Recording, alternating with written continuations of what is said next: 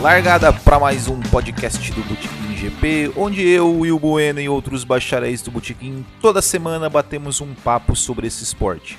E hoje vamos matar saudade daquelas equipes que fizeram parte da história da Fórmula 1 e que infelizmente não estão mais. E nós listamos aqui as 10 equipes que mais fazem falta na Fórmula 1 e quem escolheu essas 10 equipes foram vocês, bacharéis do Botequim, através de uma votação no Facebook. Então, as 10 equipes que mais fazem falta na Fórmula 1 a partir de agora.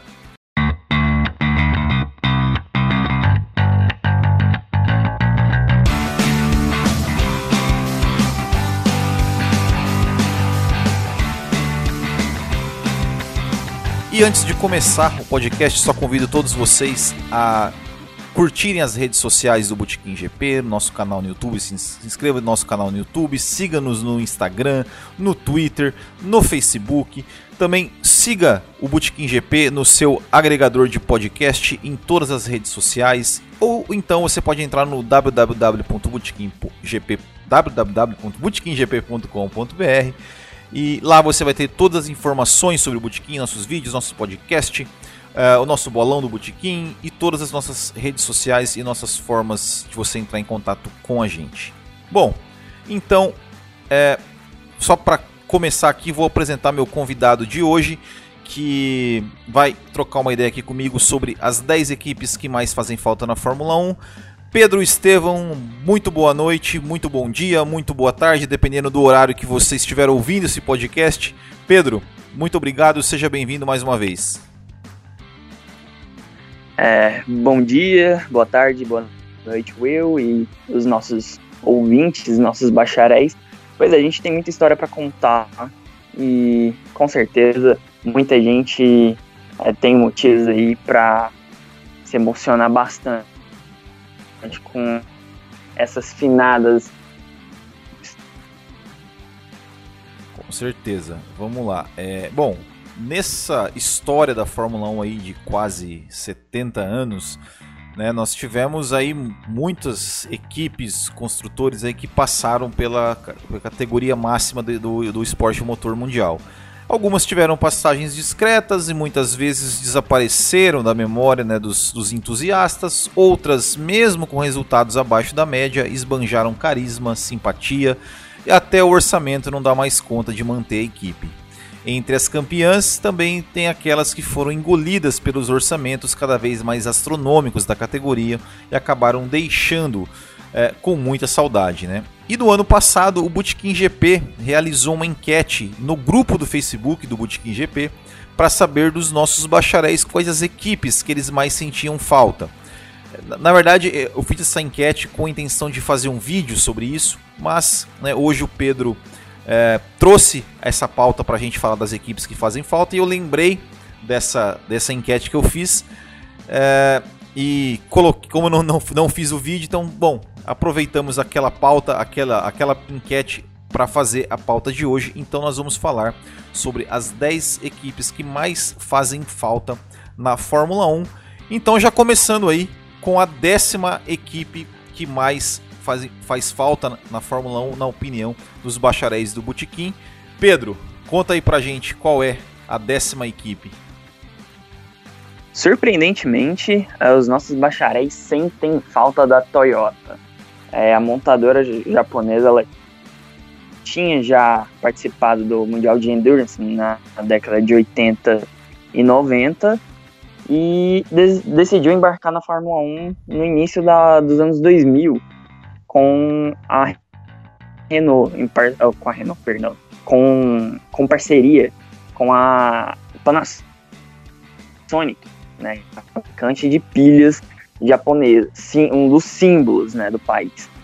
É, o um orçamento bastante favorável para a época, a Toyota surgiu na Fórmula 1 como uma provável equipe vencedora, com bastante potencial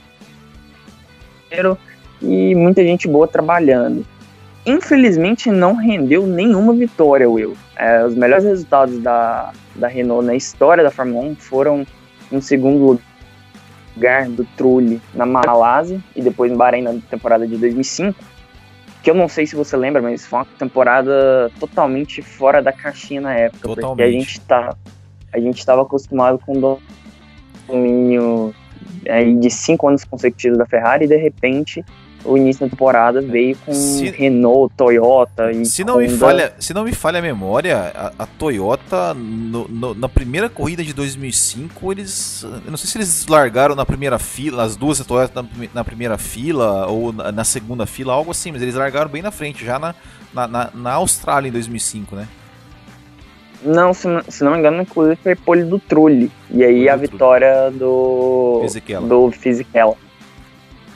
E depois a Renault, ah, meu Deus, a Toyota ela teve um ano muito competitivo em 2009.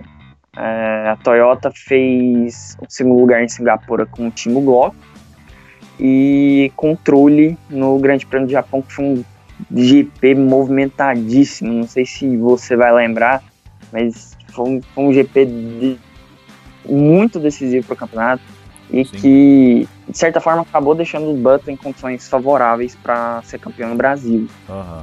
E, e, nessa temporada a, de 2000 e... Não, não foi em 2009, na verdade foi em 2005 que a Toyota alcançou seu melhor, seu, sua melhor colocação no Mundial de Fórmula 1, que foi o quarto lugar.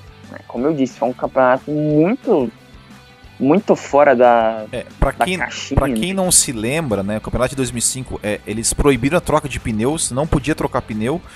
E também tinha o, o treino né é, você fazia o treino na, no sábado de manhã e no sábado da tarde e somava os dois tempos dos dois treinos né para definir o grid de largada. Eu lembro que as, as principais mudanças foram essas. Sim, inclusive a Toyota ela teve um ano, ela tinha tido, a Toyota tinha tido um ano muito competitivo em 2003. Sim. Que foi o último ano em que. Foi o último ano com apenas seis pilotos na zona de pontuação. A Toyota conseguiu 12. Não, dois, assim, não 2003, 2003 já eram 8. Foi quando começou com 8. Foi 2003. Ah, foi em 2003? 2003 começou com 8. É. Ah, não, é verdade. Mas mesmo assim, é, para uma equipe que estava no segundo ano, você só conseguir somar quantidade de pontos, é, tendo em vista o sistema de pontuação, é, é muita coisa. É, é, uma, é uma condição bem decente. Infelizmente, a Toyota deixou a Fórmula 1 em 2009 por conta da crise financeira mundial. Né? A, a Honda tinha deixado em 2008 para 2009 por conta dos problemas da, lá da fábrica no Japão e a Toyota seguiu o mesmo rumo em, 2000 e, em 2009 para 2010. Dizem que o chassi da, que a Toyota vinha preparando para a temporada de 2010 era o melhor chassi da temporada e que inclusive a Virgin, que tinha adquirido o espólio da Toyota, tentou de todas as formas comprar o chassi, mas não, não deram, não venderam e eles tiveram que desenvolveu o chassi deles mesmo e uma bomba. Aquele fiasco, né? E, Aquele fiasco. E só pra gente encerrar aqui da Toyota, é, falando em piloto, vai. Falando em piloto. Falou em Toyota, quais pilotos que te vem à cabeça assim? O Trulli, carro largo, né? É, o Trulli. Trulli era, na, naquele tempo, as pessoas falam que era difícil de ultrapassar, era mais difícil de ultrapassar indo Trulli, né? É. Bom. Então, o Schumacher também, que ele encerrou a carreira lá. E o Kobayashi, cara. É, a, Renault, a, a Toyota revelou o Kobayashi. Na, nas últimas corridas de 2009, a Toyota nos apresentou o Kamui Kobayashi. E o Timo Glock, né? Não podemos esquecer do Timo Glock, não. Os brasileiros lembram A gente bem. não pode a gente não tem como a gente esquecer do Timo Locke, é. mas justiça deve ser feita a ele. Se ele não tivesse é. ficado na pista, o Massa não teria Exatamente. chance. Inclusive, eu fiz uma crônica sobre isso chamada O Injustiçado Glock, tá? Vocês é, depois olhem ali, no, procurem no nosso canal, vocês vão ver toda a história certinho. Que o Glock, na verdade, se não fosse o Glock, como o Pedro falou, se não fosse o Glock, o, o Lewis Hamilton tinha ganhado muito mais tranquilamente aquele título. Bom, vamos lá. Número 9, sem mais delongas. Pedrão, manda ver. Outra equipe que me surpreendeu bastante, mas eu acho que a última equipe, vamos dizer assim, raiz da história da Fórmula 1, né?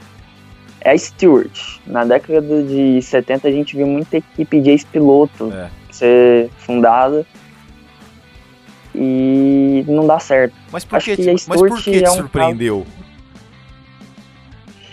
Eu não esperava que as pessoas tivessem essa. Eu não esperava que o nosso público tivesse, assim, esse, essa saudade da Stewart. Entendeu? É, Foi uma equipe que ficou, ficou na Fórmula 1 por, por um período curto, né? Entre 97 e 99. Mas a Stewart, ela teve um desempenho muito decente é, ao longo da, da Fórmula 1, ao longo da estadia dela na Fórmula 1. Sim. Só que aí veio depois um, um caminhão de dinheiro da, da, da Ford, da né? Ford, aham. Pra, pra passar a equipe pra nomear a equipe como Jaguar em 2000. Esperava-se que a partir de 2000 a equipe fosse deslanchar. E, infelizmente, a Fórmula 1 dinheiro, a Fórmula 1 orçamento é primordial, mas não é tudo. Isso. É, é- e, e ainda mais, ainda mais com, com o grande desempenho que teve em 99, né? Principalmente, né? 99 foi o melhor ano da, da Stewart na, na Fórmula 1. Ela conseguiu o quarto lugar no Mundial de Construtores. Foi uma temporada também muito louca, né? A gente, é, você, você que é mais velho que eu, deve lembrar muito bem. Uma temporada em que Ed Irvine, Quase Ed Irvine. Hackney e Hans Harold Hans Frentzen Harald Frentzen, de Jordan. de Jordan chegou até a penúltima corrida com chance de ser campeão. É, o Schumacher quebrou a perna, né? Quebrou as duas pernas. Foi- Foi a temporada que o Schumacher quebrou as duas pernas, ficou fora da tem- temporada. A gente teve uma quase vitória do Mika Salo de Ferrari. E, e teve, como a gente disse anteriormente, o, a equipe Stewart encerrando o camp- campeonato na quarta colocação e deixando espaço aí para Ford vir com a Jaguar. E com vitória, né? Com vitória, inclusive. Né? Foi, um- foi, né? E, Dobradinha. assim, não, não, foi foi, vitória. não, não foi- foi, É, foi dobradinha. não, não foi dobradinha. Acho, acho, acho que foi terceiro, né? O Rubinho acho que foi terceiro, né? Se eu não me engano. Não sei. Acho que não foi dobradinha, não, mas. Mas, mas os dois foram pro pódio. Ah, sim, inclusive foi uma corrida também muito movimentada. É, se não me engano, foi o, Hack, o Hackney que foi o segundo colocado. E o Isso. Hackney tinha cometido um erro grosseiro quando estava chovendo e acabou dando brecha para que para que o, o, Heb- o Johnny Herbert Johnny Herbert. é, tomasse, a, tomasse a ponta. É uma coisa engraçada, né? Porque o, o Johnny Herbert ele teve um, ele não vinha numa boa temporada, tanto que é, foi o último ano dele na Fórmula 1, se não me engano. Acho que ele ainda correu né, em 2000. Ele correu com a Jaguar, né? Ela, ele correu com a Jaguar ainda, dividindo a equipe com o Ed Irvine, mas mas ele não vinha, ele não vinha tendo um, um bom desempenho. O Rubinho, tanto que o Rubinho, que vinha no ano assim fantástico, deu uma quase vitória no Brasil. Quem, quem não, cara, quem não se lembra daquele, Quem não, se, quem não se iludiu, né? ach- Achando que. que não sonhou. Não se iludiu, não. Quem não sonhou, né? Com a vitória dele naquela. Ele liderou a corrida por. Acho que quase. Foi, acho que foram 23 ou 24 voltas que ele liderou a corrida. Na frente das duas. Da, da- da McLaren e na frente do Schumacher da de Ferrari. E o problema dele, se não me engano, foi gasolina, né? Foi um cálculo da, Eu não me lembro. da gasolina que ele não conseguiu chegar na, É. na- ele não conseguiu chegar na janela seguinte. Foi de partir o coração, né? O Rubinho, Rubinho Interlagos É. não, não se deram bem durante a Fórmula 1. Bom, e Eu acho que o Rubinho é, é o grande nome, né, da, da- da- dessa equipe, né, que, que inclusive, né, o- que, que carro lindo que eles tinham, né? Nossa, sim, sensacional, né? Ah, as cores da, do kilt, né? É. Passando pelo, Bom, pelo branco, fazendo, fazendo referência à Escócia. sim. É, belo carro. E a Jaguar também, que veio depois, também era um lindo carro.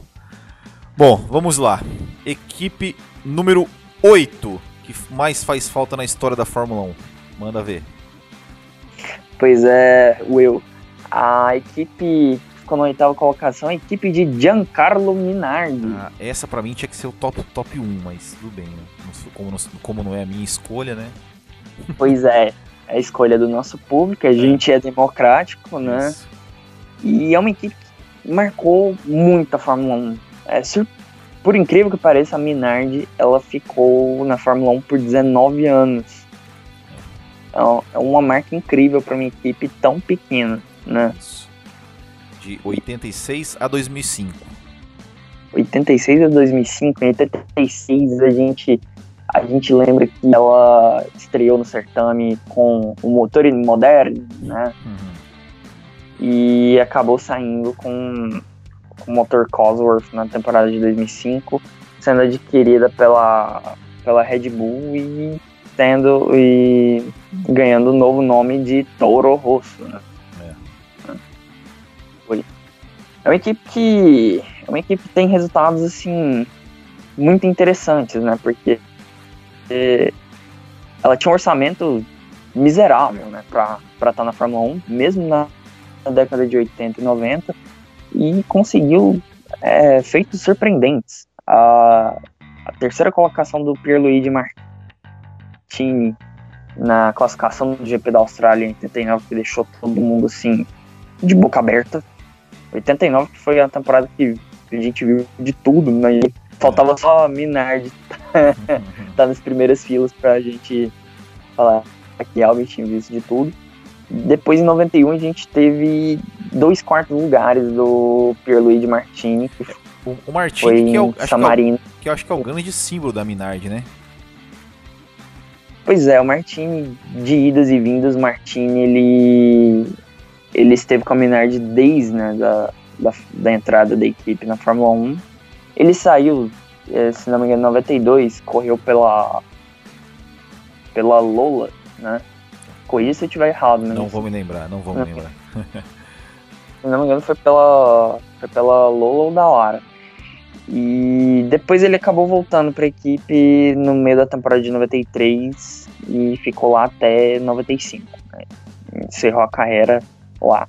E realmente, por mais que a gente tenha visto a estreia do Fernando Alonso na Minardi, a gente não pode esquecer que é a equipe que apresentou Sim. Fernando Alonso pro mundo.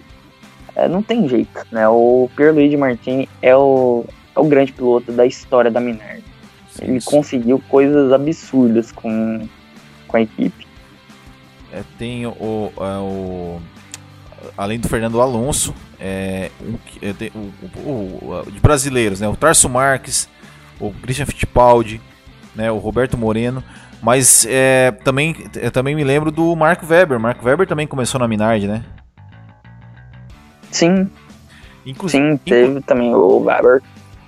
Inclusive eu me lembro de uma corrida que eu acho que foi na Austrália em 2002, que foi uma corrida que logo na largada teve, né, o, o Rubinho bateu com o Ralf Schumacher, teve um monte de gente que, que, que se bateu ali mais atrás, lá o Felipe Massa, inclusive, que estava estreando também, bateu ali e tal.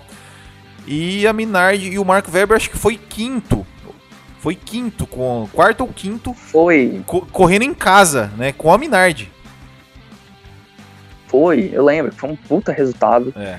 E Melbourne caiu, né? Melbourne foi abaixo com esse resultado Sim. do Mark Webber totalmente inesperado. É. A, geralmente a, a, gente lembra muito da, dessa primeira metade dos anos 2000 com o domínio de Schumacher, mas o GP da Austrália ele era muito mais movimentado do que Sim. tem sido nos últimos anos. Sempre acontecia alguma coisa surpreendente. Eu acho que o Schumacher, Schumacher não teve tantas vitórias assim em Melbourne. Sempre... Essa de 2002 o Schumacher ganhou, mas nas outras, acho que teve um em 2003 ou 2004 que teve uma, tem uma briga ali dele, ele montou a Trulli que é espetacular, mas enfim. Ou, se, ou se, não sei se é até nesse de 2002, mas eu lembro que é uma briga espetacular. Ah, voltando aqui, né? Só ah. nos resultados é, da Minardi, a gente não pode esquecer de um que é, foi muito especial, que foi o quarto lugar do, do, do Christian Fittipaldi no GP da África do Sul, em 93. 93, é verdade. Segunda metade da corrida, com uma chuva torrencial e ficaram na mesma volta só o Senna e Prost. E aí ele conseguiu ainda no finalzinho é, beliscar o quarto lugar. Foi um baita resultado. E, e o, Christian também.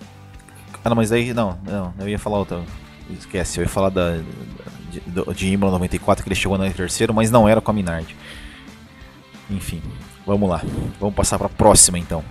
Equipe número 7. Sétima equipe que os bacharéis mais sentem falta. Olha, Will, essa equipe, ela, pra mim, ela tá no lugar dela.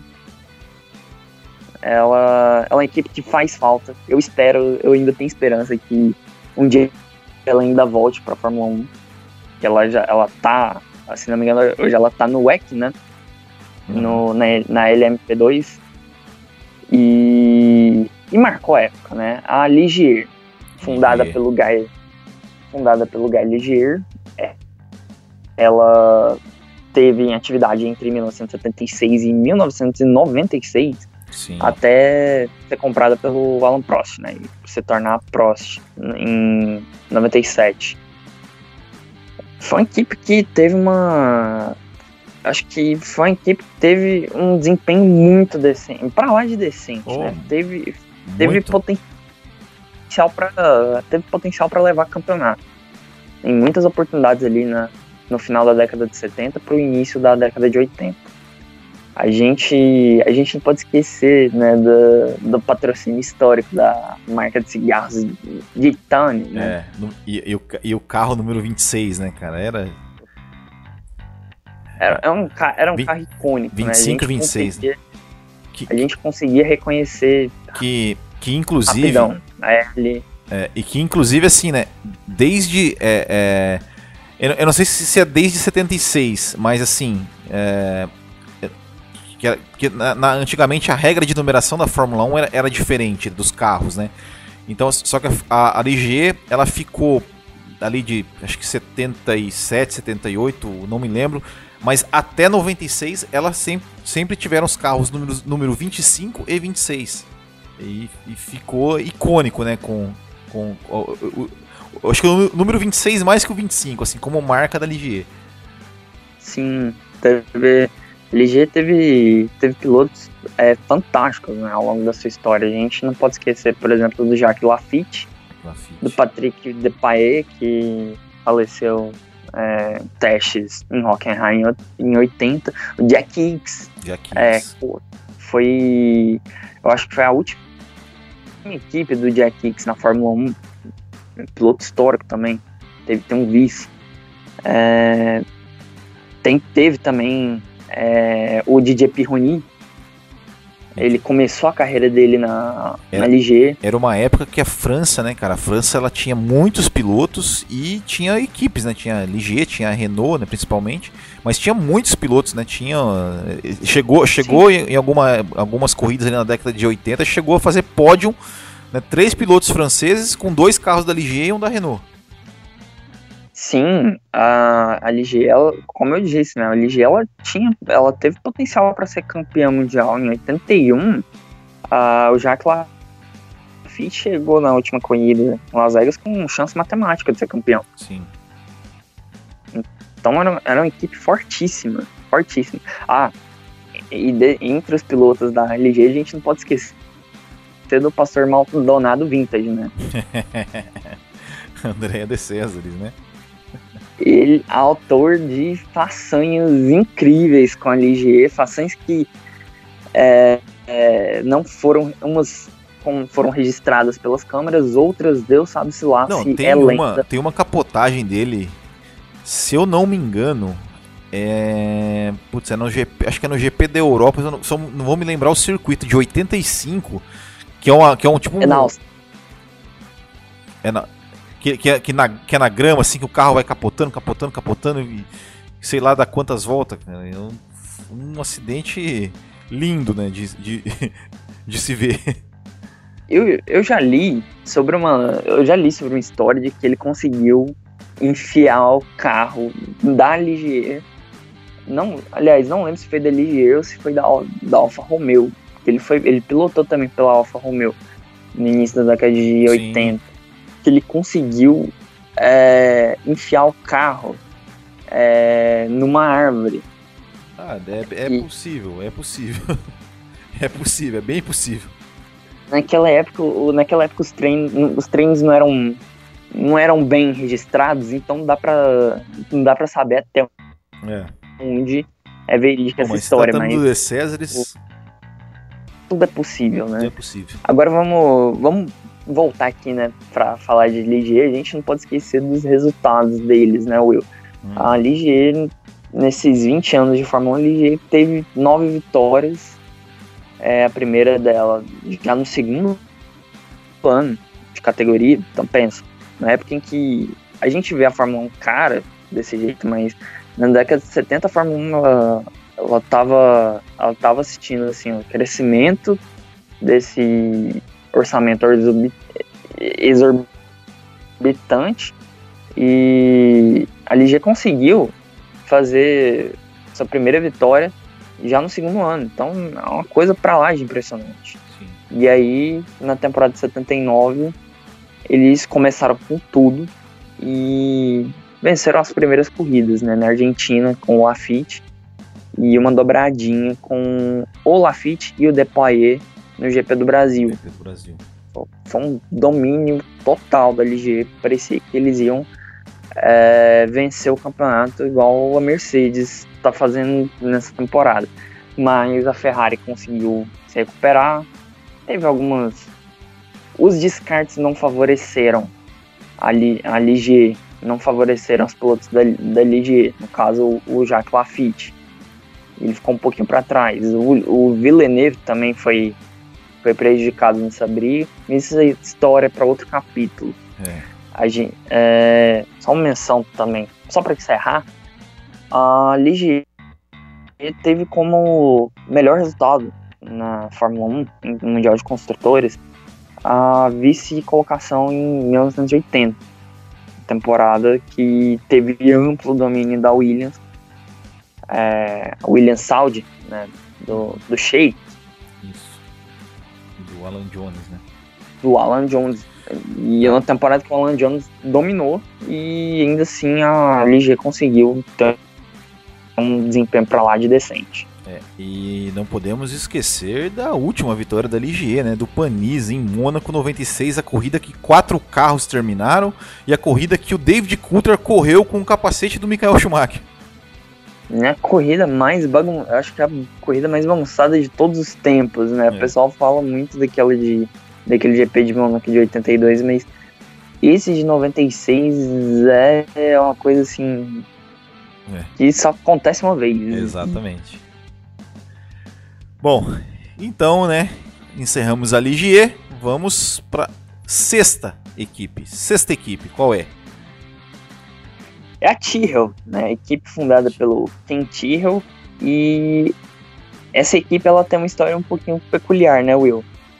Porque a Tyrrell, como time, foi campeã em 69, mas o, constru... mas o chassi não era da Tyrrell, o chassi era da Matra uhum. né, a construtora francesa.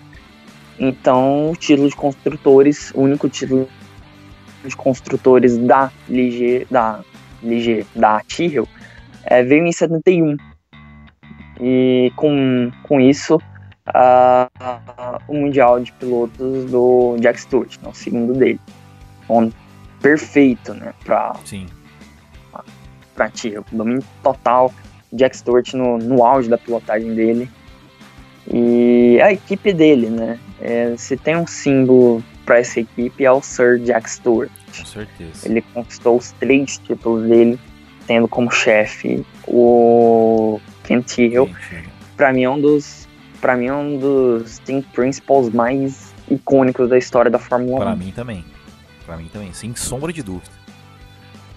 É, nessa Fórmula 1 tão nessa Fórmula 1 assim, que a gente vê tão engessada, tão, tão corporativa, faz falta, faz falta esse tipo de, de chefe que traz um, um certo espírito para a categoria, né? Sim, com certeza.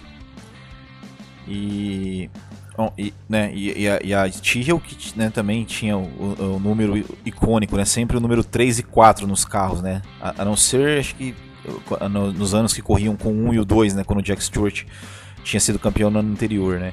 E, e além do Stewart, assim, é, o que eu, uma lembrança que me vem da, da, da Tyrrell é o Jean Lézy, né, na temporada de 89 que ele correu algumas corridas, mas principalmente na temporada de 1990, principalmente aquele duelo com o Senna nos Estados Unidos, né, de, de 90 e que acabou o alavancando para a Ferrari na, na, temporada seguinte, né? Sim, a, o Ale foi, a equipe que revelou a Lazy, que não era um piloto que não tinha chamado tanta atenção assim é, nas categorias de base e naquela temporada de 90 surpreendeu todo mundo. Essa temporada de 90, assim, pra Tyrrell, ela é um pouquinho peculiar, né? Porque a Tyrrell, ela, ela foi a primeira equipe que trouxe... A Tyrrell foi uma equipe que sempre inovou. Parece que não, mas é, parece que a Tyrrell é, era uma equipe raiz demais, a ponto de, de ter até uma certa resistência a algumas inovações, tipo, o Tyrrell, ele, ele só usou motor turbo, no auge né, do, do motor turbo, ele só usou em uma temporada que foi de 86. E aí depois, quando o Marie Balestre deu a canetada que vetaria no máximo até 1990, ele voltou a usar motor aspirado. Ele sempre teve uma resistência a isso. Mas a Tyrrell, ela, ela bolou aquele carro, o P 34, né? O carro de seis rodas. Claro, olha só, é verdade. Eu tava me esquecendo. É verdade, o carro de, o seis, carro de, seis, carro de seis rodas. E na década de 90, no ano que, no ano que o Alesi apareceu como revelação, a Tyrrell ela trouxe, foi a primeira equipe a trazer para Fórmula 1 o bico de tubarão. É, é verdade. Pois é, muita gente atribui isso a, ben, a Benetton, né? Uhum. Mas quem, trou quem trouxe para a Fórmula 1 esse conceito para conseguir mais downforce para fazer as curvas foi a Tyrrell na década de 90. Então, era, uma, era um. O Ken Tyrrell era um cara que era um sujeito que ele sempre abriu espaço para inovações. Eu acho uma pena Tyrrell não, não ter tido assim tantos títulos quanto merecia, mas faz parte, né? Faz parte. E aí acabou, acabou-se em 98, né, quando ela foi vendida para para que se, se, transformou na BAR, né, na British American Racing, né? E depois se tornou Honda, depois se tornou Brawl GP e hoje é e hoje a... é a Mercedes. É, pois é. é. Pois é. é. Bom, então vamos agora para o nosso top 5. Nosso top 5 das equipes que mais fazem falta. Então, começando aí com a número 5. A número 5 é no. Nossa, número 5 é BR. A número 5 é a Copersucar Fittipaldi. Copersucar Fittipaldi. É, a Copersucar ela, ela estreou na Fórmula 1 em 1975 e encerrou suas atividades em 1982. É, Para o ouvinte, eu, eu indico para saber um pouquinho mais a fundo é, a história dessa equipe, o documentário A Era dos Campeões. Sensacional. Que conta a história do, do Brasil na Fórmula 1.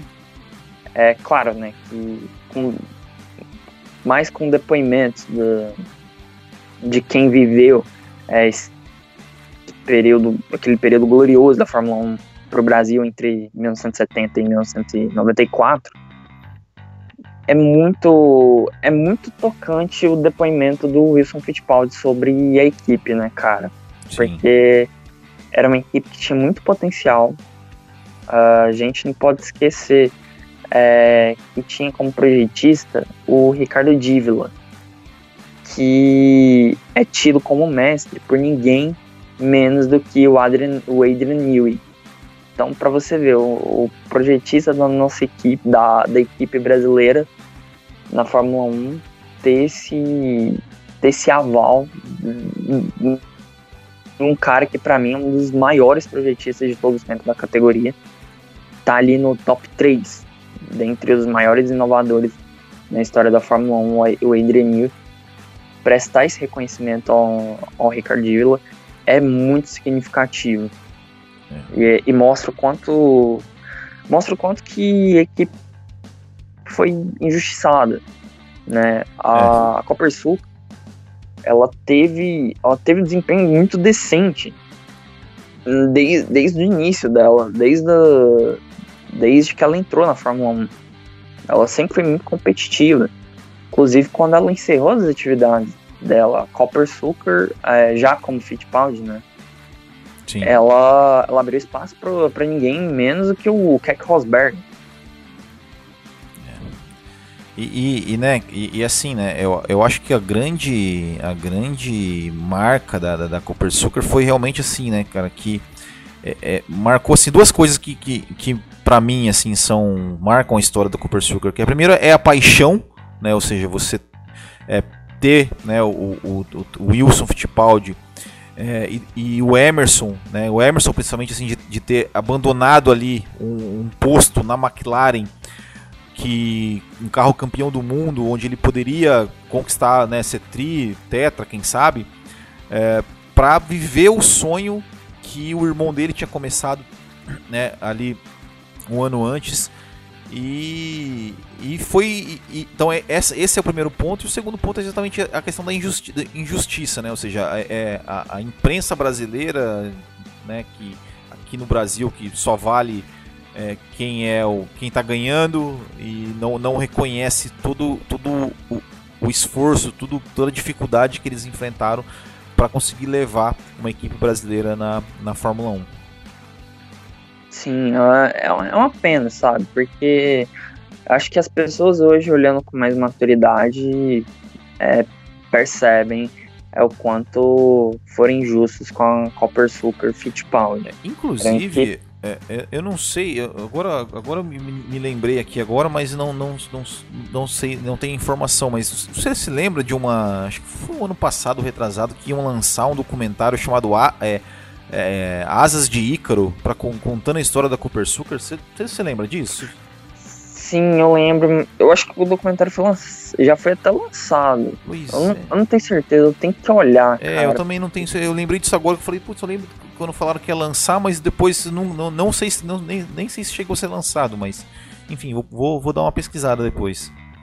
Não, mas de qualquer forma, a gente a gente tem que lembrar dos resultados que a Copper Sugar teve na Fórmula 1. Quando eu falo assim de ter tido resultados decentes, é de ter resultados assim é, fora do comum. Infelizmente, a Copersuca nunca chegou a vencer a corrida, mas fez um segundo lugar espetacular com Emerson Fittipaldi no GP do Brasil em 78, disputado no Jacarepaguá, uma corrida histórica, vencida Isso. pelo Carlos Reutemann, diga-se de passagem. Exatamente. É.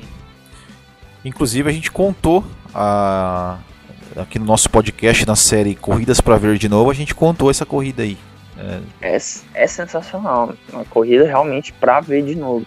E teve também uh, resultado, resultados muito bons da, da equipe na temporada de 80. Foi um, um pódio do Keck Rosberg na Argentina e o pódio do, do Emerson em Long Beach, que foi uma corrida que foi marcada pelo acidente do Clay Regazzoni, né, que e, deixou ele paralítico. E pela primeira vitória do Nelson Piquet, né? Foi a primeira vitória do Nelson Piquet e o último pódio do Emerson Fittipaldi. Tem uma foto, né, icônica, né, dos, dos dois juntos no pódio, né? Sim, sensacional. Coisas da Fórmula 1, né? Sempre, é. sempre essa, esses momentos que a gente só percebe depois, né? O quanto é. eles foram icônicos. Exatamente. Bom, vamos agora para equipe número 4, para daqui a pouco a gente chegar no nosso pódio. E aí, quarta equipe que mais faz falta na Fórmula 1 é a Benetton.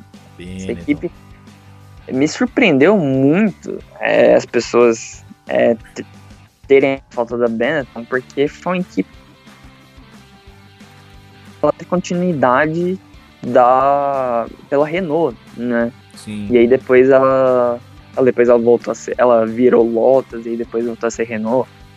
Então, eu não, eu particularmente, eu não, eu não sinto tanta falta assim da Benetton, mas justiça seja feita. A Benetton ela, ela partia da iniciativa de um, de um cara do meio da moda que é mega entusiasta É. de automobilismo e que colocou todas as suas fichas, geral marca consolidada, mas colocou todas as suas fichas numa equipe de Fórmula 1 e acabou conseguindo dois títulos mundiais de pilotos e o título de construtores que colocou é, a equipe para sempre né, na história da Fórmula 1. Não tem jeito, né? Sim. Com certeza, né? Os dois títulos com o Schumacher, né? 94 e 95. É, e o que eu lembro, o que eu lembro da Benetton, é, eu lembro da Benetton, minha lembrança da Benetton quando, quando eu era criança é que os carros da Benetton eram sempre os carros mais assim extravagantes. né? eu lembro que aquela pintura, por exemplo, da, é, do, de 89 e 90, que era verde, vermelho, amarelo e azul, cara. Aquela, aquela pintura pra mim, assim, cara, é uma pintura. é- Ela é tão feia que ela chega a ser bonita, entendeu? E, e- e aí e se, se tornou icônica aquela pintura. E eu- sempre quando falo da Benetton, a primeira imagem que me vem na cabeça é aquela Benetton. Não é a Benetton do Schumacher, não é a Benetton aquela de- amarela né, de 91. É, é, é essa Benetton de, de 1990. Era um carro tão feio que ele chegou que ele ficou bonito. Não, era sensacional, né? A, a Benetton, quando ela, ela chegou na Fórmula 1 como patrocinadora da, da Tyrrell, Da né? E eu lembro, e eu, eu, eu lembro, assim, de ver fotos né, na internet. A Tyrrell tinha, é, foi, se não me engano, em 83, né? Que teve, teve essa parceria. A Tyrrell tinha um carro escandaloso, né? Era, era, era aquele. Era um que era verde e aí tinha na. é, uns, um monte de risquinho colorido assim no. Sim, isso. Era um carro. Era um carro. Mas, mas eu acho que esse aí já era Benetton, né? Sim, sim. Não, não era A carro de 86 também eu acho mu- muito bacana. Carro de É. 86 da, da Benetton. Inclusive da 86 que a Benetton ela, ela alcança sua primeira vitória. Cu- corridaça do, do Gerberger. Gerberger. Foi uma, foi uma corrida que também mudou completamente a história daquele campeonato.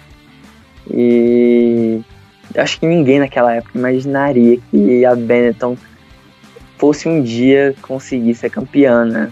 Com certeza, é, exatamente. E, e a Benetton, é, né, outras lembranças que eu tenho da Benetton, né? É a dobradinha Piquet Moreno em Suzuka 90 e a última vitória do Piquet no Canadá 91, né? Pois é, bem lembrado. Foi uma corrida assim que foi marcada por um por um acontecimento pitoresco, né, com o Nigel Mansell. Coisas de Nigel Mansell. Ele coisas de Nigel Mansell, o cara tava com quase um minuto de vantagem e resolveu dar tchauzinho pra galera. Coisas de Nigel Mansell, né? Deixou a rotação do motor cair e rebentar o sistema eletrônico do carro. Coisas de Nigel Mansell. Isso, na última volta.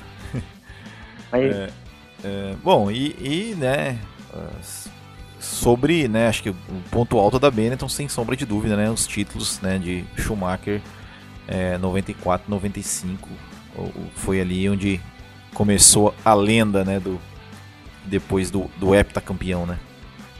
Sim, é, 94. 94 a Benetton surpreendeu é, todo mundo, porque todo mundo pensava que a grande equipe da temporada seria a Williams, mas com a mudança do, do regulamento, a Benetton acabou se beneficiando em função de algumas características aerodinâmicas do seu carro. É. O Flávio Briatore, isso daí é, é fato. É, inclusive o Galvão Bueno já contou diversas vezes em entrevista que ele tentou ainda é, contatar o Senna para correr pela Benetton em 94. Mas o Senna já estava de contrato assinado com a Williams e não quis voltar atrás. É, e em 95, né, depois que a Benetton colocou, é, também pegou o motor Renault, né, que na época era o melhor motor, aí realmente foi, foi, um, foi um título mais até mais tranquilo né, do Schumacher né, em cima do Damon Hill. Pois é, você falou uma coisa muito importante, né? A Benetton, é, a Benetton foi a última equipe a ser campeã com um motor Ford Cosworth, né? É. A última equipe, a última equipe a ser campeã com esse motor. E na temporada de 95, é, só para encerrar, eu acho que as pessoas hoje veem trabalho da Mercedes como equipe como um trabalho extremamente eficiente, mas o que a Benetton deitou em cima da Williams em 95 não se compara Nossa. nada que a Mercedes fez, vem fazendo com a Ferrari. É, é. O que a Benetton fez é, GP da Bélgica, né? A, Não, e, e, mesmo as estratégias, né, cara? As estratégias do, do de, de, Schumacher, assim, cara, ele. Nossa, ele. É, é. Você falou isso aí mesmo. Foi, foi bem isso aí. Você falou mesmo. Deitou na, na Williams. Sim, é sensacional. Eu, eu indico pro, pro ouvinte é, o anuário da temporada de 95. Né? É, um, é um anuário que, por ter sido é, lançado um ano após a morte do Senna, né, o, o início dele editorial é bem emocional. Mas se você pegar assim as nuances do campeonato, você vai ver o quanto a Benetton com um carro assim um pouquinho pior que o carro da Williams conseguiu compensar isso e fazer um trabalho de equipe sensacional para conseguir o título. Coisa de coisa que me fez lembrar muito até a Brabham é. do nos tempos do Nelson Piquet. Bom, então vamos começar o nosso pódio agora, então, né? Nosso pódio. Quem abre o nosso pódio de equipe que mais faz falta na Fórmula 1? Pois é, eu tinha deixado a deixa. Eu tinha. É. pra um spoiler. Terceira... Acabei dando spoiler. A terceira equipe é nada mais ou menos do que a Brabham, fundada por Jack Brabham e o Ron Taranak o Jack Brabham, ele. O Jack Brabham é um dos. Eu acho que o Jack, Jack Brabham é o ídolo do Nelson Piquet, né? O, que o é. Nelson Piquet ele era um cara que gostava de acertar carro, de, de mexer nas peças. Então ele, tinha, ele dizia né, que, tinha uma, que era fã do Jack Brabham, porque ele era um cara que tinha construído o carro dele e vencido com o carro dele. Exatamente. Isso é isso é, é uma história sensacional. Eu não sei porque até hoje não fizeram um filme sobre a saga do Jack Brown. É. Porque conseguir ficar na Fórmula 1 por 30 anos e ainda conseguir uh, quatro títulos mundiais de piloto e dois de construtores não é para qualquer um. É, é, eu acho que a única equipe de Acho que a única equipe, eu posso estar enganado, mas se não me engano, a única equipe de ex-piloto que conseguiu, de piloto barra ex-piloto, que conseguiu o título mundial. É, talvez é, é a McLaren, né? Do Bruce, né? É, é. Mas infelizmente o Bruce não, não pôde ver os títulos da McLaren em vida. Mas é, o Jack Brown ele conseguiu essa proeza de construir e ganhar, e com, ganhar o com, o próprio carro, Que é sensacional. É um, eu acho que é uma das histórias mais fantásticas da Fórmula 1 é a história do Jack Brown. Sem sombra é uma, de dúvida. Uma coisa de louco. O campeonato 66 que ele fez com a Brown foi assim, sensacional. É, é, campeonato perfeito. Numa era num, numa era em que a Fórmula 1 tinha uma concorrência fortíssima com o Jim Clark. Você pode colocar ele tranquilamente ali no top 3 dos pilotos da história da Fórmula 1. Graham Hill. O Graham Hill, que era um pilotaço. É, eu acho que teria condições aí tranquilamente para colocar ele também ali num, num top 10 tranquilo de melhores pilotos. Que era um, é um Mr. Monaco, né? É. E o cara conseguir vencer com o próprio carro é sensacional. É, e teve o Danny Hume, que é um campeão assim, que pouca gente conhece, né? Mas o Danny Hume, que foi. que é um neozelo, neozelandês que foi campeão também com a Braba em 67. É, o Dan, Danny Hume, é, ele é conhecido assim por boa parte do povo brasileiro por ter sido companheiro do Emerson na McLaren em 74. É.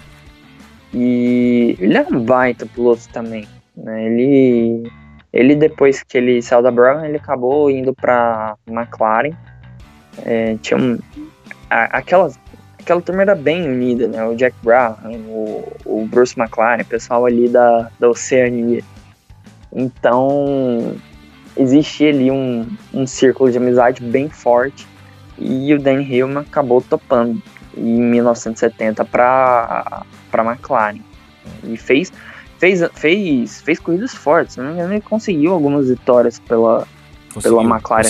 Eu tenho certeza porque inclusive ele começa a temporada de 74 vencendo na Argentina. E, e mas é, voltando na, na Brabham, eu acho que não, alguma dúvida, né, que um grande nome, além do Brabham, né, que vamos, vamos deixar aquele café com leite, né, não conta, acho que o grande nome da equipe Nelson Piquet, né, dois títulos, 81 e 83. O Nelson Piquet, o Nelson Piquet, ele conseguiu um negócio assim, é, muita gente fala do Senna em relação ao Prost, mas a gente tem que ser muito justo com o Piquet. O Piquet chegou na Brown dividindo box com ninguém menos do que o Nick Lauda. Nick Lauda o Nick Lauda com, com o número 1 um no carro. Nick Lauda era campeão mundial. Exatamente, 78. E ele, pois aí, ele dividiu os boxes com o Nick Lauda, venceu o Nick Lauda, conseguiu ser campeão mundial. Um carro que não era o melhor. A Abraham, ela a Brabham, nos anos do título de Piquet, ela ficou em terceiro no Mundial de Construtores, né? Seria como hoje se o Max Verstappen fosse campeão com a Red Bull, né? Sim, e é uma coisa que infelizmente hoje em dia praticamente impossível é. de acontecer, mas o Piquet conseguiu, o Piquet com a equipe, né, com o trabalho de equipe, a astúcia dele, do o Gordon Murray, porque a gente também não pode ser injusto e dizer que o carro era um porcaria. Não, o carro era muito competitivo. O carro era bem competitivo. É, não, com, com é, na temporada de 83, inclusive, eles contavam com acho que o motor mais potente da história da Aliás, eu acho não, é o motor mais potente da história da Fórmula 1, que era aquele BMW L4. E estamos esquecendo de um nome importante da Brabham aí também, né? Bernie Eccleston. Pois é, o, o Cartola mais famoso da história da Fórmula 1, ele, ele foi chefe da, da Brabham de 1970 até 1985, se não me engano. Que aí é. quando ele larga de vez a equipe passa a cuidar da foca. É, inclusive, tô, estou lendo o livro dele que conta, é, recomendo muito, se chama Não Sou um Anjo. Eu, eu tô, meio, tô meio atrasado na leitura aqui, mas é um, é, recomendo muito. É, e eu, aí. Ah, pode falar. Eu também, eu também preciso retomar a leitura desse livro, porque tem, tem histórias muito interessantes é, do Bernie. E realmente ele não é um anjo. É. E, e agora, só para encerrar aqui, ó, uma pegadinha para você aqui, Pedro, que você é, não, não, colocou isso na pauta, eu vou te perguntar aqui, ó. Da, na, tem mais um campeão que foi revelado pela Brava. Você, sabe quem foi ou não? campeão revelado. É. Olha, revelado pela Brown. Que foi. Que começou na Brava e foi campeão mundial depois. Olha, o Damon Hill, ele. Damon ele estreou Hill. na Brava. o Damon Hill. Damon Hill estreou, estreou na Brava em. 92. 92, né? É. Foi, foi, o último ano da Brava, foi um ano muito difícil, né? Triste de ver. Eles faziam, eles faziam pré-qualificação, né? Quando 92 Sim sim, eles. A Brabham, a Brabham ficou de fora aí de várias corridas até encerrar suas atividades. Chegou a ficar, chegou a ficar atrás. Se você for procurar os resultados das pré-qualificações, chegou a perder para perder, tomar tempo da André Moller. É, e, nossa, que era uma que era uma draga, é. né, que fez parte do grid naquela é. temporada. Bom, é uma pena. É uma equipe que a gente. É uma equipe que eu, eu tenho absoluta certeza. Todo mundo gostaria de volta ao certame. Sem certeza. Inclusive nossos bacharéis aqui que botaram ela na terceira posição. E agora vamos para nossa medalha de prata da equipe que mais faz falta, das equipes que mais fazem falta na Fórmula 1. E só poderia ser? Pois é, Will. É, hoje em dia, as pessoas veem como é, é, símbolo né, britânico na Fórmula 1 qual equipe? Símbolo britânico? Aham. Uhum. A Williams, eu imagino. A Williams, a McLaren. A McLaren é até mais forte é. que, a, que a Williams. É, isso muito em função da década de 80 da McLaren. Mas entre 1959 e 1958 e 1994, é, o grande símbolo britânico na Fórmula 1 foi a Lotus fundada por Colin Chapman. Colin Chapman para mim é o, o chefe de equipe assim, icônico da história da Fórmula 1 é Colin Chapman. Não... não, não é à toa assim que tem dois chefes de equipe para mim que são é, muito significativos para a categoria, é, pela história de vida né, também. É o Colin Chapman e o Frankie Williams.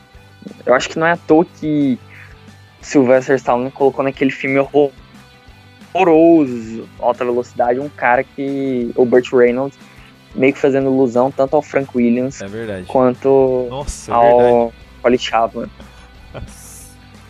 Porque pra mim, pra mim a equipe acho que a equipe Lotus ela ela conseguiu algo assim num curto espaço de tempo sensacional. Foi entregar, entregar sete títulos mundiais de pilotos. É. E inúmeras histórias. A equipe do Jim Clark. Não, e assim, não, não e assim né? É, é, a, é, é Jim Clark, Gran Hill, Emerson Fittipaldi, né? Que são, foram campeões com a Lotus. O, o, pô, que não é qualquer time que tem essa, essa lista aí, né?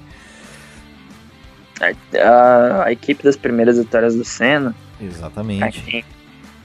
E também a equipe que deu título aí, a último, a último campeão norte-americano, o Mario Andretti, que não é não é norte-americano para valer, mas, mas defendeu a bandeira dos Estados Unidos e é ídolo lá e era um cara que pilotava qualquer coisa, até trator. E, e inclusive a, a do, do livro do Bernie Eccleston que a gente estava falando agora há pouco, ele tá, conta bem a história que foi a, a, Lotus que começou com o patrocínio de cigarro. A gente até que falou sobre isso no, no podcast né, da, uh, dos, dos ícones da Fórmula 1, né? Que a gente falou que foi a Lotus ah. que começou com o patrocínio de cigarro, né? Com a Golden Leaf, aquela, aquela, aquela Lotus vermelha, branca e dourada, né? De... Sim. A gente não pode esquecer é, de uma das cores mais icônicas da história da Fórmula 1, que é aquela Lotus preta com os filetes dourados. Preto e dourado, com né? patrocínio da John Player Special. É, e a Lotus do Jim Clark também, verde e amarela, também é icônica, né? Sensacional. É um cara, é um cara que, cara, é um cara que merece uma biografia. É o Jim Clark. É, que também. a história dele. Que também assim morreu muito cedo. E, e ele era é, em treinos, assim, né? Ele, ele foi recordista de pole positions até bastante tempo, né? Acho que foi só o Senna que foi bater, foi bater ele né, em pole positions, se eu não me engano. Sim, o Senna conseguiu bater uh, o recorde de pole positions dele é, 21 anos depois da morte dele. É. O Senna bateu o recorde dele em 89. 89. Uh, não vou, se não me engano, foi no Grande Prêmio do México ele, bate, ele conseguiu bater o, o recorde de, de poles e, e, eu acho que nessa mesma corrida ele conseguiu alcançar o número de vitórias do Jack Stewart. Aí já não vou me lembrar. 27. é. Mas, assim, voltando a falar da Lotus, é, é uma equipe que faz falta pro, pro entusiasta, porque ela tinha aquele espírito racer, né? É. Que a gente sem. Ah, vamos, vamos ser bem honestos, a gente sente falta. Eu, eu não gosto da, da RBR por conta da, da forma que se dá o, o patrocínio. O negócio que eu detesto na Red Bull é esse negócio de obrigar o, a logomarca ser, ser uma característica principal do capacete. Sim, do eu também, também detesto, cara, detesto. Eu detesto isso, mas eu, eu detesto muito. E olha que eu, eu gosto demais dos pilotos que passaram pela Red Bull. Eu gosto da, eu gosto do, vamos dizer assim, eu gosto do staff da Aham. Red Bull, Ah. mas eu não gosto do, eu não gosto dessa dessa metodo- metodologia, é, dessa filosofia da equipe, dessa forma da equipe funcionar. E eu acho que a Lotus, mesmo com mesmo trazendo para a Fórmula 1 ah, os patrocínios da, da indústria tabagista, ela trouxe ela trouxe ícones muito importantes para a Fórmula 1. Ela, ela conseguiu deixar sua marca. Não, com E certeza. ela É, você- ela é, é, revelou Nigel Mansell, né? a equipe que revelou o Mansell. Revelou o Mansell. E aí teve, né, ó, teve aqui, ó, Stirling Moss, né, aí Jim Clark e Gran Hill, que a gente falou. O Joaquim Hint foi campeão com a Lotus também. O Emerson Fittipaldi, Mário Andretti. É, o Nelson Piquet correu na Lotus, infelizmente num- numa fase não muito boa, né, em 88, 89. E o Ayrton Senna, né? Então, poxa, o L. De Angelis também correu pela Lotus. Né, Sim. O piloto o Jack Hicks. É, é, uma, é uma lista respeitável, né? É uma, é uma lista muito respeitável.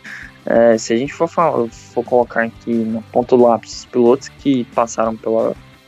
Os pilotos que passaram pela Lotus, a- as vitórias que a, a Lotus conquistou.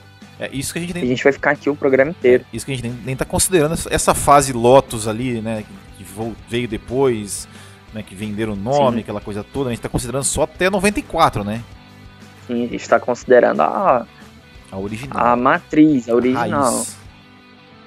E falta, cara, é como eu disse, falta esse tipo de equipe na Fórmula 1, esse tipo de equipe com iniciativa que, que surge de um cara, entendeu? Não Sim. de uma companhia.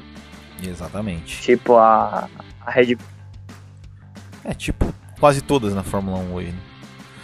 É, não, não tem jeito. O orçamento, o orçamento hoje da Fórmula 1 é, é astronômico, é um- bilhão. Assim, que é uma coisa que a gente pode falar num próximo podcast, mas uma coisa que acontece. é, a gente não vê mais equipes formadas por ex-pilotos, né? Os pilotos não montam mais equipes, mas enfim. Sim. Bom, vamos lá então, né? Pra equipe, segundo os bacharéis do Botequim, que faz mais falta na Fórmula 1. Conte aí qual é. Você ficou surpreso, Will? Eu fiquei surpreso. Eu não, não esperava que fosse. Eu, eu esperava que fosse estar na lista, mas não na primeira posição. Pois é, eu também não, mas. Eu achava que a Lotus ia ficar na primeira posição. Por conta Pois do é. Senna e tal. Mas surpreendentemente, a nossa equipe escolhida como a mais saudosa da Fórmula 1 é a equipe de Ed Jordan. a Jordan, A Jordan. que, que esteve em atividade entre 1991 e 2005. A equipe que revelou para o mundo ninguém menos do que Michael Schumacher. É, o Schumacher, exatamente. E Rubinho Barrichello. e Rubens Barrichello. Só que a história do Michael Schumacher ela, ela acontece de uma forma até até peculiar, né? Porque no final de semana do Grande Prêmio da Bélgica, Posso O te interromper? belga. Eu contei essa história numa crônica do Botequim. Chama-se A Prisão que Revelou uma Lenda. Não conte, viu, Pedro? Assista Ah, lá, sim. assista lá, pessoal. Assista lá que vocês vão saber a história que aconteceu de como o Michael Schumacher entrou na Fórmula 1. Tem lá, na crônica do Botequim. Desculpa te cortar, mas eu, eu, deixo fazer a galera entrar no canal. Ah, não, sim.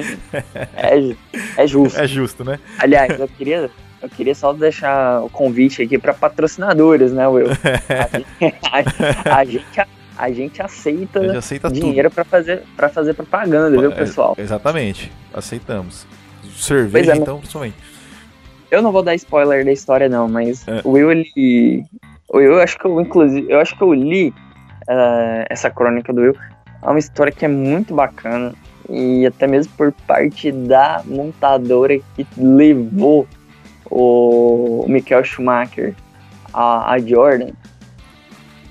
Eu não sei se o, o Will ele, ele vai lembrar mais ou menos como é que se deu a reunião, mas segundo, segundo essa montadora, o, o Michael Schumacher conhecia a pista como pouco. Uhum. E conhecia coisa nenhuma. Só que, surpreendentemente, o cara, o cara, três anos depois, tinha se tornado campeão mundial. É. Só isso. Só isso. Não, e, e, assim, né, ele, ele, ele, ele, largou, acho que em P7, ou, o sexto lá, né, já na estreia dele, né, se classificou na frente do companheiro, e só que né, não, não completou a primeira volta, né, o carro parou na primeira volta. Pois é, a Jordan, querendo ou não, a Jordan é uma equipe pequena, a, a Jordan ela teve, ela ficou, ficou por muitos anos na, nas categorias menores, né, Fórmula 3 inglesa. Inclusive, a equipe do Eddie Jordan era a equipe do Martin Brundle quando ele. Quando o, o Martin Brundle disputou aquele título da, da Fórmula, Fórmula 3. 3 contra o Senna em 83, que é famoso, temporada famosíssima para quem é fã do Senna. E só que a Jordan acabou fazendo a estreia dela na Fórmula 1 só em 91. E assim, eu, eu até eu até compreendo, por um lado, é, essa escolha do público. Porque a gente tá falando aqui do Minardi, que era assim, a última, a última equipe na história de, da Fórmula 1 foi uma tentativa de um cara, mas fala a verdade, a última equipe que foi isso é, foi a Jordan. Isso daí me, me, fez até lembrar da entrevista que o, o Eddie Jordan, que hoje, tra, é, hoje trabalha na, na Sky Sports, é, fez com o Bernie Eccleston. Se não me engano, em 2014, quando o Bernie Eccleston soltou uma daquelas suas pérolas, uhum. de que a Fórmula 1 precisa de equipes pequenas. Uhum. E, bom, o Eddie Jordan ele ficou muito ofendido com a declaração do, do Bernie Eccleston, eu acho que até com razão, claro, sabe? com certeza. Eu entendo que a gente, inclusive, eu acho que fica até uma, uma deixa para um próximo tema de podcast, que é o Pacto da Concórdia. É, ah, isso é, isso é importante. Isso, isso, isso dá, um, dá uma bela, dá um belo podcast. Vamos. Pois é. Ó. Da Discord. A gente podia até organizar um debate. Vai dar muita Discord, porque assim, o Pacto da Concórdia, a princípio, é, foi aceito assim por boa parte dos chefões, mas é, depois de 94, é, ele passou a ser contestado por caras como o Tyrrell também. Tyrrell ele era a favor, só que depois ali mais ou menos Tyrrell, Frank Williams. Frank Williams, eles, ah, os garagistas começaram a contestar isso e achar que isso daí ia acabar suprimir, ia acabar suprimindo as equipes pequenas. E isso daí ainda vai dar muita, dar muita conversa. Mas voltando aqui para Jordan, é... é uma equipe assim que para mim tem uma história fantástica também, como todas as, as outras nove equipes que estão nessa lista. E que se não conseguiu um título mundial foi por pouco, né? 99, 99 teve, né, o, o, o com, com Hans Harald Frenz, naquela Jordan linda, né, amarela. É... Com Tubarão desenhado no Cara, bico. É, não era, era tubarão ou era cobra? Teve, teve, eu lembro que teve um ano que era uma cobra, teve uma vez que depois era um, era um gafanhoto. Não sei. Se não me engano, se não me engano, na temporada de 99 era, um, era uma cobra mesmo. Era uma cobra. Era serpente. Serpente, era mas. Muito massa. Mas de qualquer forma, a, a Jordan, ela. A Jordan tem, tem motivo sim pra deixar saudade. Eu acho que foi a última equipe de garagista que que sobreviveu, que viveu a Fórmula 1, né? E agora a gente tem, tá vendo aí, por exemplo, a Williams nessa, é. nessa toada dramática e querendo ou não, Williams é, é, surgiu como garagista. A Williams que, apesar né, de, disso, é, foi uma equipe que teve seu período como super potência na categoria, né? Isso. Construiu, construiu um império e hoje hoje está amigo no, no fundão do grid. E a gente aí tem como exemplo é, essa história aí do, do Eddie Jordan. A gente, a gente não pode esquecer assim, de vitórias inesquecíveis como a do Damon Hill em, em Spa, em Spa 98, que foi uma corrida assim totalmente uh, maluca. Sim. E dobradinha, na verdade, inclusive, né? E foi, e foi a primeira vitória da Jordan, né? A primeira vitória da Jordan com dobradinha. Coisa, é, uma é, coisa maluca. o Ralph Schumacher, né? Sim, sim, era o Ralph Schumacher. Que, e é uma coisa que é interessante, né? Que o Ralph Schumacher ele, ele se dói para as corridas até hoje, porque a gente não vai ser bobo, né? De ah, dizer sim. o contrário. A Fórmula 1 é um, Fórmula 1 é um esporte coletivo. E o, o Ralph tinha mais ritmo que eu, mas o Eric Jordan ordenou para que os garotos trouxessem o, é, o imagina. carro. Com tudo que tinha acontecido naquela corrida de acidente, de batida, chuva e tal, o cara nunca ganhou e ia fazer uma dobradinha, você já imaginou, né? Imaginou os dois pilotos se batem ali. Deus. Não, eu não vou nem. A gente não vai nem entrar em detalhes, viu? Porque é. dá pra fazer um podcast inteiro só sobre aquela corrida. Que aconteceu absolutamente de, de tudo. tudo de tudo no GP da Bélgica de 98. Bom. A última vitória, a gente não pode esquecer, só para fechar. É. E a última vitória da Jordan veio em uma situação Parecido. mais maluca ainda do que em 98. É. O vencedor só foi declarado vencedor duas semanas depois. é verdade. GP do Brasil de 2003, né? Aquela corrida que não teve nem largada e nem chegada, né? Sim, foi, foi, uma, foi um absurdo aquela corrida. Né? Eu lembro que a pole foi do David Coulter. Não, pole foi do Rubinho. Atrás, não, car. não, a pole foi do Rubinho. Foi do, a pole foi, foi do Rubinho? A pole foi do Rubinho. Só que ele aí, aí teve que. É, quanto dos pneus lá, largou com safety car e o Rubinho foi ficando para trás. O pneu Bridgestone era, era, não era tão bom na chuva, foi ficando para trás, para trás, para trás. Aí quando, ah, secou, sim, quando ele secou, o Rubinho foi, assumiu a ponta e acabou a gasolina. Quebrou. É, foi, foi isso. A Ferrari errou o cálculo da gasolina do Rubinho e ele acabou deixando a corrida. Dramas de Rubinho é. Interlagos, é outro é, tema para é, podcast. É, e, Mas e, outro... e, aí teve o acidente do, Alon, do, do Mark Webber e depois do Alonso que interrompeu a corrida. Né?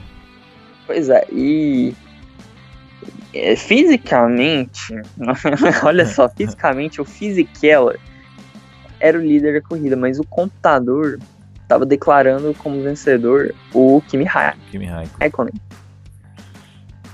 É. O Fisichella, o Fisichella ele, ele completou a corrida na primeira colocação, mas o mas no pódio quem foi declarado vencedor foi o Kimi Raikkonen. E aí só no GP de San Marino o Kimi Raikkonen entregou o troféu, o troféu. pro Fisichella. Eu, eu, eu não. Cara, eu não consigo esquecer das corridas. Não, porque... essa corrida é, é inesquecível. É, é uma das, uma das, melhores corridas que eu lembro de ter assistido, assim, de, da Fórmula 1. Foi, foi essa de GP 2003. Por tudo, assim, né? Desde o, os acidentes, é, a, a, recuperação do Rubinho.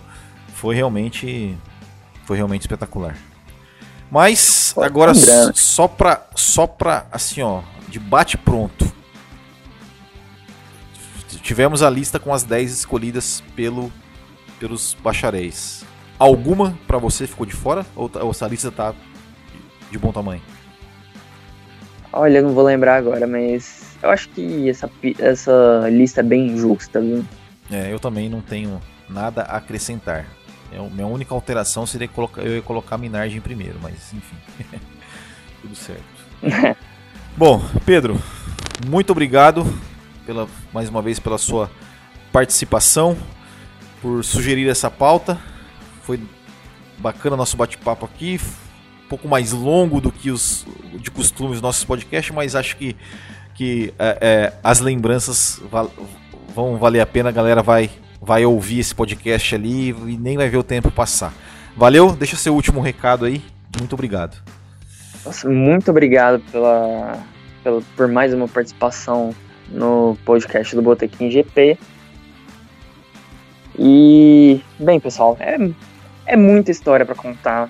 A gente, a gente colocou aí equipe que, que rende aí duas horas de, de história para mais.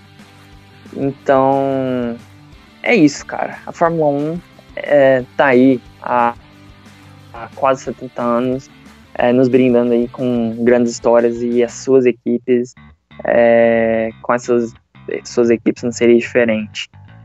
É isso aí, pessoal. Muito obrigado ao ouvinte pela participação, pela, pela audiência. Muito obrigado ao ouvinte pela audiência. E até a próxima.